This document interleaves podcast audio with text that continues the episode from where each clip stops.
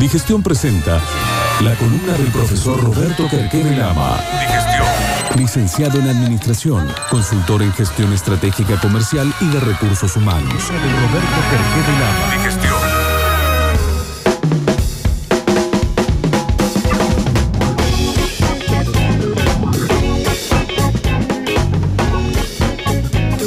La columna de hoy, 4 de julio, es una columna prometida. Sí, esta mañana la hablaba con el contador Sebastián Fowler, que estaba escuchando, así que le mando saludos. Y habla de, una lectura que desarrolla Rafael Echeverría sobre el gerente coach, esto de coaching que está tan de moda hace muchos años y que ya es una realidad, eh, que se ha instalado este, y que ya en todas las empresas tienen entidad y que los gerentes piden y lo piden como coach necesito un coacheo, te hablan.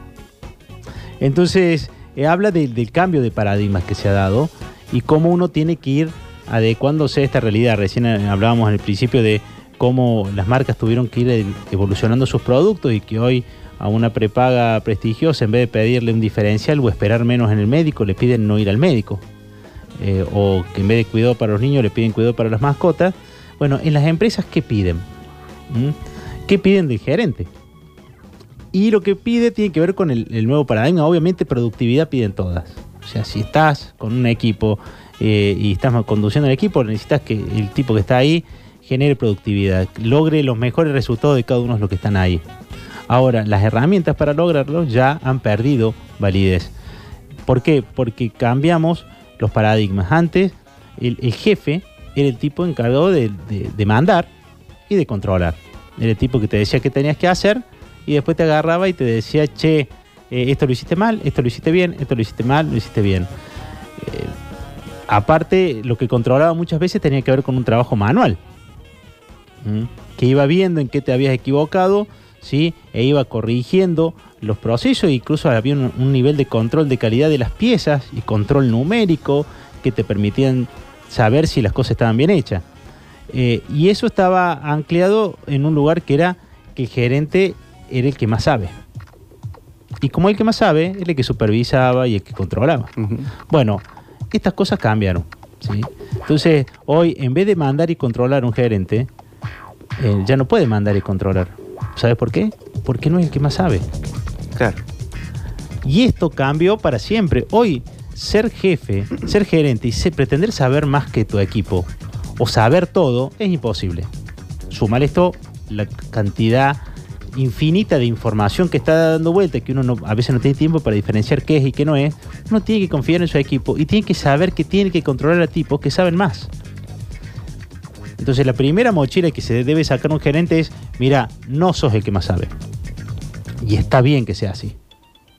No sientas culpa, no te vayas a, estudiar antes, en vez de dormir. Dormí, descansa y tener la lucidez y la capacidad para que para generar conversaciones. Genera conversaciones. Sos un gerente que debe conversar con la gente que sabe y lograr que esa gente crezca. Que esa gente eh, cuente sus, dudas, sus inquietudes y que te ayuden a tomar decisiones. Hoy las decisiones son, compartidas. No sos menos jefe por hacer que tus empleados decidan. Si esto está claro, automáticamente salís del paradigma de estar encima. Y al día de hoy encontramos tipos que tienen que estar encima para que las cosas se hagan. La vieja frase del ojo del amo engorda el ganado. Tal cual. Y el tipo se moría reventado por estar 12 horas en el negocio. Y, decís, ¿por qué mis hijos no quieren agarrar este trabajo? Porque yo estoy viendo cómo te estás muriendo. Te ven todo en corva. comiendo pizza, sándwich, todo frío y, y, la gaseosa sin gas. Entonces yo no quiero eso. Entonces eso ya no existe más. En vez de estar encima, ¿qué es?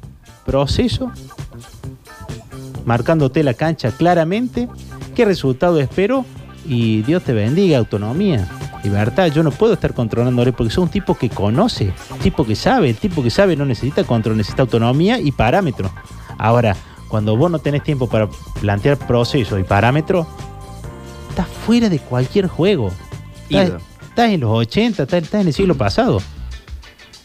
Y encontrás, dice, pero ¿de qué empresa me habla? No, no, de empresa, si no es de tu empresa de ahora, en cinco años estás fuera, porque si tenés que empezar a vender en las redes, Si vos no procedimentas cada cuánto tenés que postear algo, o cada cuánto hay que revisar el, Facebook o, o el Instagram para que ver si tenés un cliente esperando, nadie lo va a hacer. Y para eso necesitas procesos o algún tipo de política. Eh, la rigidez, si tenés alguna norma y querés que dure de 15 a 20 años, olvídate. Adaptarse, adaptarse. Política de recursos humanos, política de incentivos. ¿Qué, qué incentiva más a un empleado hoy? Bueno, escúchalo. Eh, imponerte, que te tengan miedo, atrasa, atrasa, no, hoy tenés que ser un tipo, un gran convencedor, tipo que persuada, que hablar con vos sea lo mejor que, que les puede haber pasado para el momento que estaban pasando, ¿sí? Eh, pensar en la, en la persuasión, de ahí pasar de evitar el error, que antes, mientras menos te equivocabas, mejor eras, Claro, ya no ya fue. ya fue. Hoy es negro, hace, trae, si te equivocaste, lo tenés que solucionar, traer resultados. Pero esto de innovar, esto que planteaba Marcelo, ¿cómo hago yo para volver a los clientes? Y probá.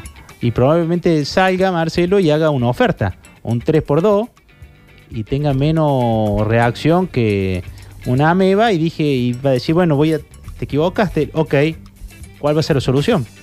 Pero te quiero en actividad. Paralizado, nadie. ¿Mm? Pero te quiero probando. Y para que uno se anime a hacer eso, necesita algo que es fundamental. Y es la confianza. Sin confianza, nada de todo esto puede pasar. Y la confianza es un clima que genera el líder. Y para tener confianza, para lograr confianza, lo que primero hay que lograr es empatía. Esta capacidad de que el otro sienta que vos lo entendés. Claro, no solo que uno pueda confiar en el otro, sino que el otro pueda confiar en uno. Claro, pero para que se dé eso, yo tengo que sentir que vos me conoces, que jugamos de memoria. Y eso requiere tiempo, requiere entrenamiento, requiere percepción, conocerse. Y, para poder tener percepción hay que tener también buena perce- autopercepción, lo cual te lleva un trabajo personal muy fuerte. Entonces, eh, el mismo este, Echeverría citando a, a- a Dick Hawk, el, uno el fundador de Visa, dice, mm, el fundador de Visa, eh, el 50% de tu tiempo tiene que estar dedicado a autogestionarte, A autogestionarte. Siendo vos la mejor capacidad de líder que es capaz de generar confianza, conversaciones poderosas, eh, generar en- entornos persuasivos. O sea, hoy al tipo que está generando cosas, ir a hablar con su jefe solo porque es su jefe, es demoledor. Es demoledor y, y digno de los peores memes que se puede ver en WhatsApp. Y cuando ves y el tipo está dinamitado, pasado de vuelta, no tengo ganas de hablar con un tipo así. Primero te compadeces, pero ya después decir no lo quiero ni cerca. Y ya nadie se queda por culpa. ¿Mm? Encontrar empresas que te dicen, sí, estoy haciendo horas al- hasta que se vaya mi jefe. Horas culo, perdón, voy a decir.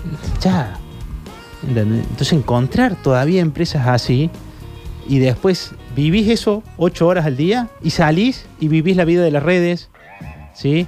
Donde se ríen de los jefes que son así, donde ves tipos que están motivados, que les dan libertades para trabajar y después vas a tu realidad.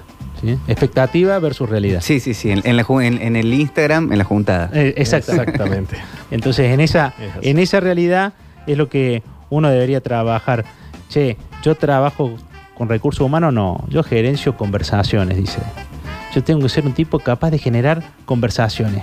Que la gente converse. Converse que- con sus clientes, converse con el entorno. El que esté escuchando ahora y diga, yo no tengo tiempo de ponerme a conversar.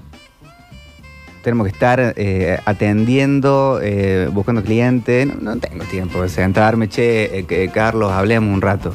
Bueno, ojalá Dios cuide de tu empresa porque tu empleado no va a ser. ¿Entendés? O sea, ¿Cómo- él no lo va a cuidar. No, ¿cómo voy a confiar en quien no en, en quien no confío o que no le demuestro mi confianza? Te voy a dar un, solo ejemplo de cosas que nosotros vemos eh, solo con gente motivada. Te das cuenta no solo cómo aumentan las ventas, cómo se gasta menos. La gente cómo cuida, por ejemplo, la, hoja mal impresa, la usa del otro lado, pero no porque hay una cuestión ecológica, porque está cuidando el dinero. El uso de la luz, el bidón de agua, el destrato del bidón de agua. Hay, hay empresas que han puesto cafete, cafetería gratis y después le han tenido que restringir al uso de la cafetería. Por lo que se gastaba de fortuna. Porque tomaban como que el café no era de ellos. Entonces tomaban café, lo dejaban a la mitad, lo tiraban. Entonces, ¿cómo controlaban? Con la cantidad de vasos que podés gastar al día de descartables. Es lo mismo. ¿entendés? O sea, volvemos a un control. Si, confía en mí. Pero para generar confianza tiene que ser algo auténtico. Hoy la autenticidad, si no se da, no se puede fingir. Y esa autenticidad hay que construirla desde uno. Por eso es tan difícil caretear el liderazgo hoy. Es muy difícil. Y encontrás tipos diciendo, yo no sé qué quieren. Y pasó en, los, en, lo- en la década pasada, cuando para copiar a lo que pasaba en el Silicon Valley y las empresas tecnológicas les compraban eh, mesas de ping-pong y mete gol a los, a, la- a los empleados. Y decís, che, ¿y qué lograste? ¿Trabajan más horas, apasionadamente? No, transpiran, trabajan menos. Este, ¿Puede pasar del otro lado alguien que aplicando mal se va de mambo? Como caretear Copia el coacheo. claro, copia y pega. Copia y pega. Copia y pega. Entonces te dice, hola, estoy haciendo un curso de, de coaching. Sí, contame. Tengo ganas de contarte nada. ¿Quién sos? Ah, ¿no me querés contar? Listo. Anda a ver tu legajo. Entonces, ah, no, no, no, no me seguí y te castigo y te sanciono. ¿Mm? Y hay tipos que se disfrazan porque el cambio tiene que ser desde uno y cambiar cosas de uno cuesta. Cuesta. Pero cuando la gente lo percibe, se acerca solo, ¿eh? Cuando la gente lo percibe, se acerca solo, pero hay que animarse, ¿no? Y, y el primer cambio empieza por escuchar.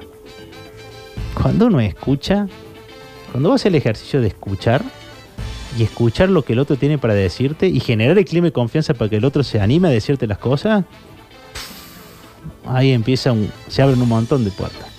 ¿Mm?